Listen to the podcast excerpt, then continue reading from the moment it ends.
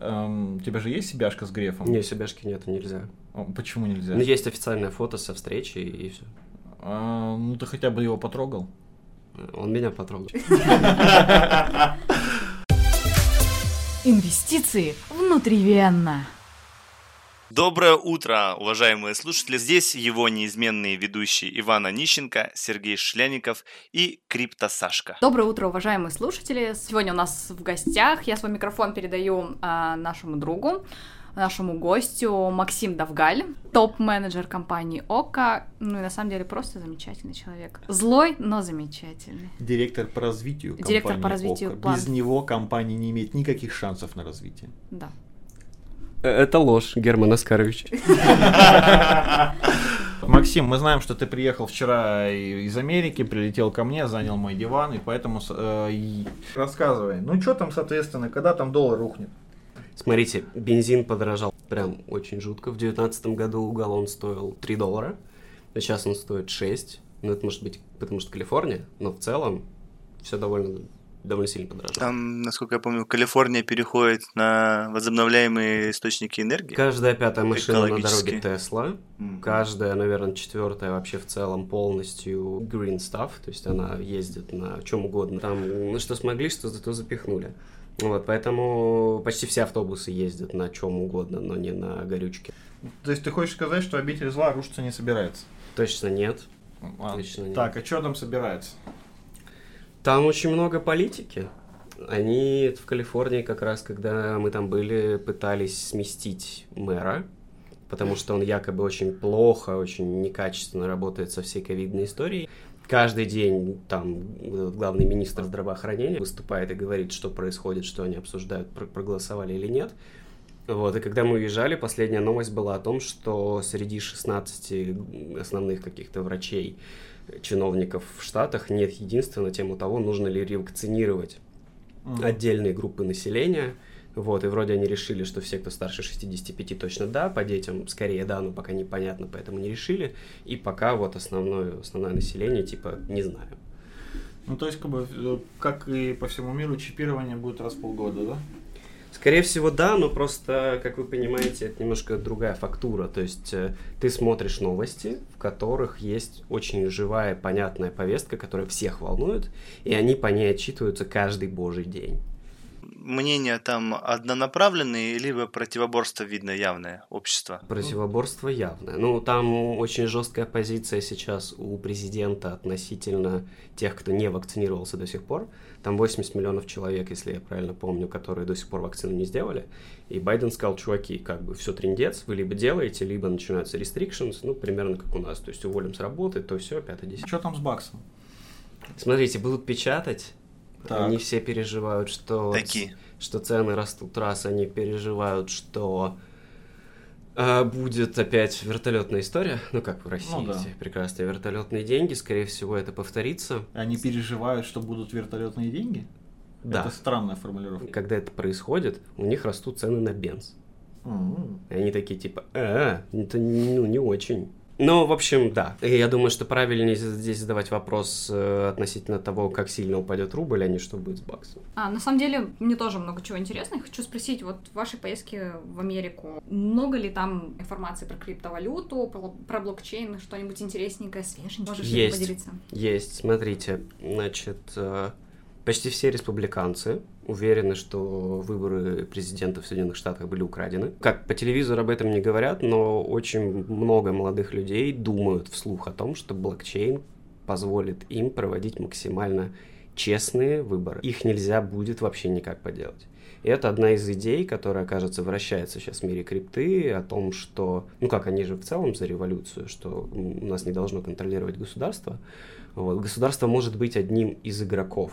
Они могут покупать, условно, валюты, по большому счету, они могут пытаться становиться китами, вот, но это история про то, что власть должна быть распределена. Прежде чем мы пойдем к повестке дня, мне вот интересно, Максим же у нас работает в представителе, ну, в ОК, это как это, Сбер Entertainment. Сбер Entertainment, это вот, вот, вот ты захватываешь телевизоры.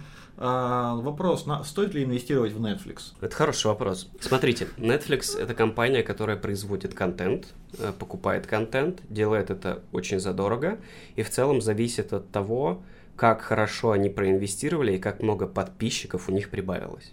Так. А в противовес мы можем взять, например, Amazon, внутри которого есть э, огромная-огромная экосистема, и там есть еще Amazon Prime. В этом смысле я бы, конечно, покупал Amazon как компанию, чем покупал бы Netflix как компанию. Но купи то, и то. Почему нет? И тебя не смущают мультипликаторы? Ребят, если вас смущают мультипликаторы, вы что-то делаете не так. К теме валют, раз уж мы о них сегодня заговорили. Рубль вошел в топ-20 мировых валют. Впервые с 2016 года вернулся в топ-20 мировых валют, и его доля составила целых 0,18% в мировом рейтинге популярности, 18%. следуя... Ну да, 18% в мировом рейтинге э, популярности, что следует из данных системы международных межбанковских переводов SWIFT. Рубль.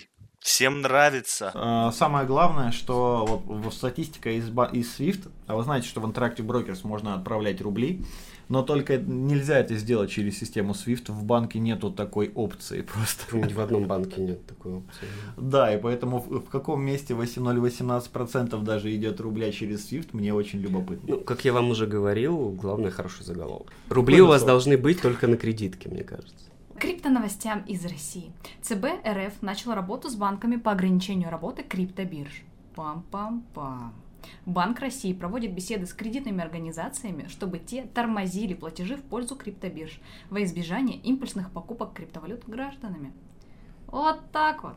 Я импульсивно купил битка.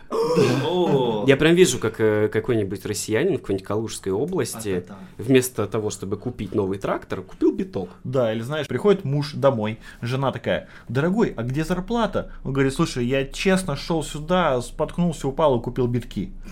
Смысл в том, что в любом случае всем нужен фиат на сегодняшний день. Пока в обращении и расплата, в отличие от некоторых государств, это не введено, всем нужен фиат. Поэтому государство стремится эту вещь зарегулировать, чтобы мимо его всевидящего ока не проходило. Но это забавно, когда вы говорите о том, что собираетесь делать э, цифровой рубль, и при этом планируете пытаться ограничить криптобиржи. Или пытаться ограничить туда поток денег. Ну, Типа, окей, окей. Слушай, можно одновременно бороться с коррупцией и перекладывать бордюры. Я не вижу никакого противоречия. Вы знаете, во всей вот этой истории легализации криптовалют, я как бы очень большой фанат э, всей кокаиновой истории и провоза товара на подводных лодках в Штаты из э, Мексики. Есть же очень классные карты, которые показывают, грубо говоря, как идут основные источники э, наркотиков. Если в Южной Америке это такая прямая стрела, то вот как раз Лаос находится на вершине золотого треугольника героинового. Как бы. Знаю об этом. И как бы не просто все так. Сельское хозяйство сейчас. Ух. Ну, Сельское хозяйство там и так на запредельном уровне. Подскажи, а что выращивают? Хмурого. Хмурые поля. Не, у них поля вообще не хмурые, у них поля прекрасного такого красноватого цвета. А хмурые это все, кто там потом за треугольником. Ясно. На севере. Следующая новость. Отлично, я прям, о, говорю, прям увидел, обрадовался. Тиньков договорился с Минюстом США об урегулировании налоговых споров. Отлично. Потом у нас были некоторые сложности с Тинькофф банком, когда мы переводим деньги в США. Не с точки зрения со стороны Тинькова, а со стороны принимающей стороны. Очень много было вопросов на тему, а вы случаем, ну вот человек, который переводит, клиент, а он случаем не имеет отношения к коллегу Тинькова, не является его родственником, не является сотрудником банка. Ну, такая себе история, каждый раз на это отвечать просто физически надоедает, и поэтому мы начали переходить на другие банки. Если они этот вопрос порешают, и Тиньков снова будет прям в топе для перевода за рубеж. Там вот самая-самая низкая комиссия за переводы на самом-то деле. Ты не спеши радоваться, на самом деле судебное заседание еще будет, и все эти условия будут обсуждаться. Там за три дня после открытия IPO, да, Тиньков э, закрывает свое гражданство, и из этих трех дней, по сути, у него все эти налоговые претензии возникают. Ну, не очень красивая ситуация получилась. Но уже как есть. Самое главное, что свет в конце тоннеля есть. И, в общем, будем надеяться, что они этот вопрос порешают. И я тоже буду за них держать кулачки. Максим, вы болеете за Тинькофф банк? Я клиент.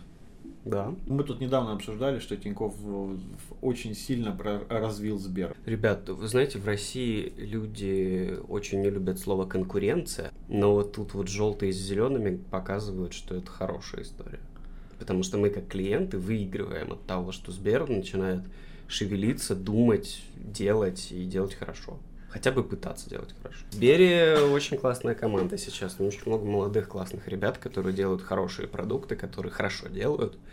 Вот, и... Но мы должны понимать, что когда структура настолько огромная, ну, да, это может быть не быстро, но с учетом того, в каком мире мы живем, кажется, что это прям ну, очень крутой, очень крутой курс, хорошая скорость. Слушай, ну у Сбера огромное количество денег, как бы, как ты думаешь, в, в, что они еще нового, крутого придумают? Я даже именно с точки зрения развития экоси- экосистемы интересуюсь, потому что когда у тебя есть несколько свободных миллиардов, то есть, ну, как бы пилить их уже не интересно, куда столько. Частная армия. Частная армия, думаешь? Да, конечно. Как тебе частная армия как часть экосистемы Сбер? Будущее – это создание экосистем, в которые будут ходить маркетплейсы, такси и прочее, прочее, и все к этому потихонечку идут. Все это развивается, и в конечном счете потом будет частная армия, и страна разобьется на корпоративные территориальные секции. Будет просто Сберляндия. Поздравляю, ты только что изобрел Киберпанк 2077 с багами. В России с багами. Смотрите, там вся история вертится вокруг того, что человек относительно корпорации ничего не стоит и ничего не значит. О, как в России. Но там Там есть одна корпорация, которая мне безумно нравится. Она называется Trauma Team. Это хардкорная и прям супер крутая страховка. В общем, если с тобой что-то случилось, прилетают спецназовцы на вертолете, выносят все здание, выносят тебя, на ходу реанимируют, и все с тобой будет хорошо. А я все равно хочу Сбер армия. Сберармии. У вас накопились, спасибо, баллы, можете взять патронов еще два ящика. Два новых сервиса. Сбер Армия и Яндекс Война. Яндекс Война. И будут бегать эти, да, с, с желтыми автоматами и зелеными. Инвестиции внутривенно. Давайте все-таки обсудим тему. А почему, как бы, когда мы ржем про экосистему, почему мы думаем именно про, про войну? Может быть, они сделают что-нибудь классное? Слушай, на какое преступление не пойдет капиталист ради выбери проценты прибыли? И что сейчас делают в Штатах, кажется? Они сейчас берут отдельно взятых людей, которые управляют огромными технологическими компаниями, и пытаются показать, что Сенат имеет над ними какую-то власть заставляют их отчитываться, заставляют их отвечать на вопросы. Ну, это, это попытка вернуть контроль. Это обратите внимание, в Китае, в США разными способами делается одно и то же. Давят на крупные корпорации. Знаете, иногда люди спрашивают, а если Америка развалится, что будет с акциями Apple? Ничего не будет, потому что корпорация будет жить, а страна не будет жить. И поэтому ну, страны пытаются вернуть контроль над корпорациями, которые сегодня уже сильнее их. Но опять же, проникновение в тот же самый Сенат, в регулирующие органы, такое понятие, как лобби, всем знакомо. Вот как бы вот там сейчас идут бадания. Там смысл в том, что из-за того, что в политика начинает вмешиваться в дела больших корпораций, корпорации начинают тратить свои ресурсы на то, чтобы со всем этим делом бороться. И смысл в том, что чем больше корпорации, чем больше на нее давление, тем меньше эта самая корпорация начинает про эффективность, и тем больше она начинает про политику. Как бы что, опять же, там сказывается на вопросе, стоит ли в них там инвестировать в самый крупняк, который сегодня имеет такие проблемы. Развитие экосистем хорошо, когда они действительно будут создавать свой финансовый сектор, внутреннюю валюту, пускай даже построенную на блокчейне, тоже там Яндекс какой-нибудь выпустит свой токен или коин, и все, ты тот же Яндекс Плюс уже, ты будешь расплачиваться не один рубль плюс баллы, а только этими вещами, и все считай, можно и работу получать Яндекс Плюсами там условно, и платить в маркетплейсах Яндекс Плюсами. Это называется передел рынка. Ну, типа, мир так устроен, то есть, как бы он, он не стоит на месте, просто вспомните темпы прогресса. Они сейчас на максимальном уровне находятся, они будут только расти. Ну, да. Поэтому да, если как бы это, ну, это опять же моя любимая история, когда ты приезжаешь в Сочи, вызываешь такси через приложение телефона, тебе подходит местный и говорит, давай я тебя отвезу. Ты говоришь, не, я ну, вызвал приложение, и он начинает громко материться, и как бы из нематных слов там только эти ваши приложения, Uber и так далее. Опять же, как бы, когда мы с вами инвестируем, мы, мы именно участвуем во всех этих замесах на самом-то деле. Голосуем рублем. Пора на работу. Чем грозит отмена в США щедрых антикризисных пособий? Теперь экстренные пособия отменены для всех американцев. Эффект от исчезновения с мирового рынка нескольких сотен миллиардов долларов почувствуют так или иначе все страны и отрасли. Так что, видел ты там людей, которые переживают на тему отмены антикризисных? пособий? Кажется, что в Калифорнии, наверное, они чувствуют себя в этом плане, может быть, поспокойнее, но у меня, опять же, не репрезентативная выборка, скорее всего, от взаимодействия с людьми. Вот, но почувствует ли рынок несколько сотен миллиардов долларов? Да. Ну, совершенно точно почувствует. Рынок, он вообще в целом такой, он так работает. Он, типа, ну, поступление, вливание, нет вливания. Меньше ликвидности будет. Это типа люди перестанут брать свои пособия и инвестировать их на рынок.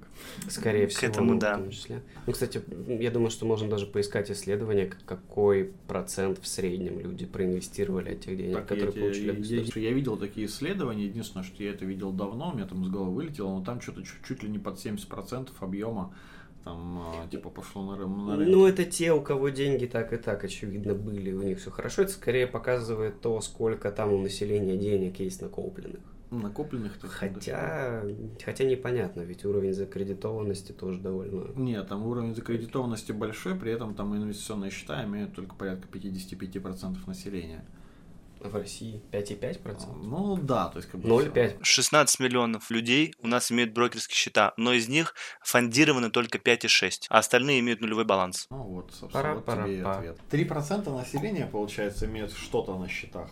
Средний объем примерно 1,2 миллиона рублей.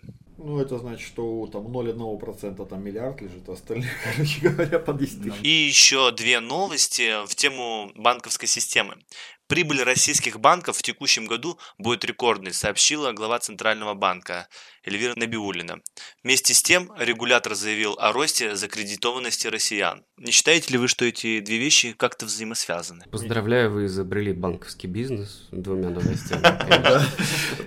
как- как-то совпало просто очень. Если поглубже посмотреть в новости, Эльвира Набиулина обратила внимание, что некоторые платежные системы банки используют свое монопольное положение и большую долю рынка, зарабатывают сверхдоходы на стандартных платежных операциях, которые уже технологически стоят и могут стоить гораздо дешевле. Ну, рост закредитованности россиян, наверное, это еще классный референс к тому, что ипотеку теперь можно взять с 13, и с 14. Я шучу. С 18, конечно.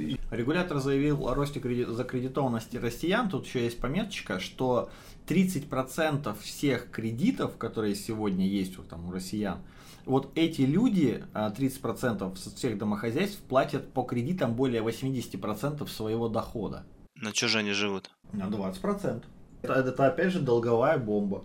Как бы это ты понимаешь, что Я опять понимаю. же, это просрочки по ипотекам, это просрочки по всем там кредитам, это ну как бы увеличение доли там нищеты и всего остального. Ну, короче, это все довольно грустно, поэтому, опять же, основы финансовой грамотности, они там нужны каждому, чтобы пункт первый там вылезти из кредитов. Так вот, э, на самом-то деле роза кредитованности россиян обусловлена тем, что хе-хей раздают бабло на летай. Как бы низкие учетные ставки, почему, собственно, те же самые машины выросли на 100%. Вообще да. классно, что машина сейчас очень крутой актив. Я купил машину, могу ее сейчас продать x полтора с пробегом, с всей фигней. Курс ну, примерно одинаковый. Курс, да, но только вопрос, какой за эти же деньги ты сможешь купить столько же всего, чего бы ты хотел. А это ты молодец. Да. Это было хорошо. Большинство розничных инвесторов проигрывают профессиональным управляющим.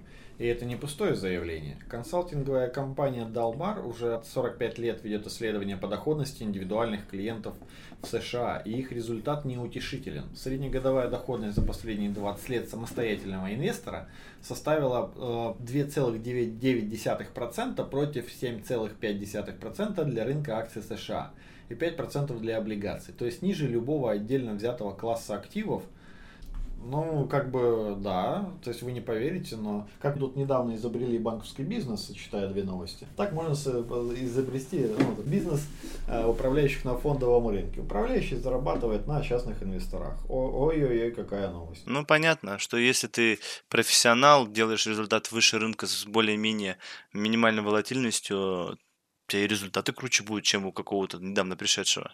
Максим, а вы выбираете доверительное управление или самостоятельную торговлю? Вы знаете, есть прекрасная фраза э, «яйца по корзинам».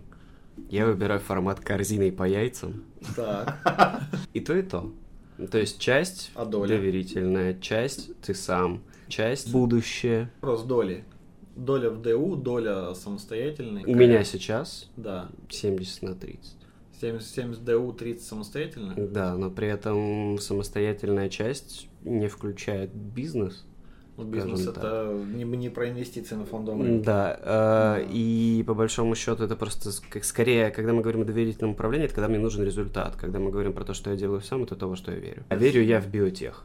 Во сколько лет ты начал инвестировать? Реально инвестировать я начал в 21, когда я получил первую прям официальную зарплату. Я на, на весь кэш купил доллары. Так, ты куда-то вложил или... Нет, нет, я просто купил валюту. Спекульнул на валюте? Я просто купил валюту. Грязный спекулянт. Тут нет, ну подождите. На том уровне эмбрионального развития инвестиционного мозга, который у меня был в 21 год, купить доллары, это уже было что-то на уровне прям хорошего решения. Так. Как я выяснил на дистанции, прекрасное было решение, как бы. Поскольку купил первый раз доллары? Первый раз доллар я покупал по 43. Это было как раз, видимо, в тот момент, когда уже начался вот замес 2014 года, и когда все стало меняться. Просто тогда я понял, что дело пахнет керосином. Был момент, когда я сидел на работе, это был ноябрь, наверное, 2014 года, вот, и у меня на глазах курс доллара тогда летел в сотку. И я понимал, что моя зарплата дешевеет у меня на глазах в прямом эфире. И вот тогда у меня прям реально ну, бомбило просто лютейше. Как говорит мой ближайший друг, ты получил антирублевую прививку. При этом тебе поставили ее не внутривенно, а внутримышечно. Мне поставили ректальную свечу и подожгли ее, судя по всему.